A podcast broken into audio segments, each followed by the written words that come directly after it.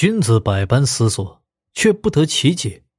他又想到了那个人偶，或许答案就在人偶身上呢。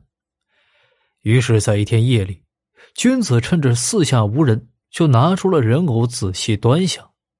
他首先解开了衣物，从腰带到和服都细细的查看，却没有发现有任何的异样。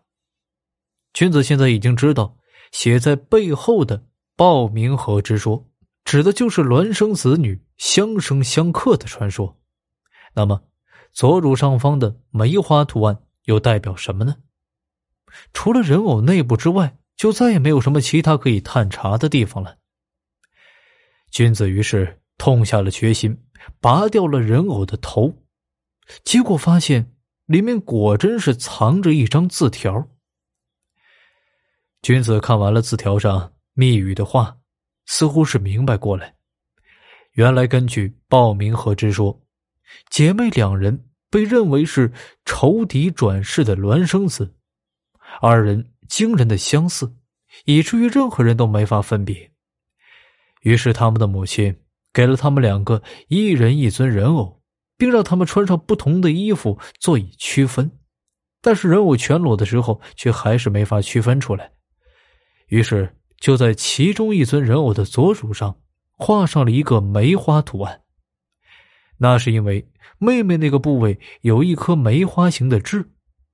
姐妹俩从小就感情不佳，长大之后又争夺同一个男人。这一场争斗最终以姐姐获胜而告终了。姐姐虽然和心爱的男人结了婚，但实际上因为二人的容貌根本就没法区别这天生孽缘。男人将妹妹错认成了姐姐。后来，即便男人去世，失去了彼此争夺目标，这对转世仇人还要继续争夺庞大的家产。不过，现在一切都已经结束了。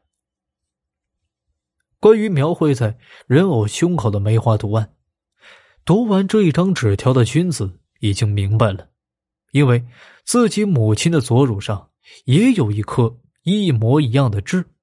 不过，这张宛如遗言的纸条却给君子带来了一个更大的疑问。此时夜已经很深了，周围都陷入了一片死寂。刚回过神来，君子就听到。走廊上传来了轻轻的脚步声，那是刻意放轻的声音。君子急忙吹熄了油灯，四周顿时又陷入一片漆黑了。而就在这时，脚步声停止了。君子缩在房间角落里，屏住了呼吸。半晌，拉门悄无声息打开了，让人有一种幽冥降临的错觉。君子使劲的睁开了双眼，定睛一看。在一片漆黑当中，仿佛出现了几颗肥皂泡似的五彩泡沫。他赶紧眨眼，而就在这时，突然从走廊远处传来另外一阵脚步声。那还未变清的身影，似乎是受到了惊吓，急急忙忙的关上门，迅速退了出去。后来，类似的事情反复发生了好几次。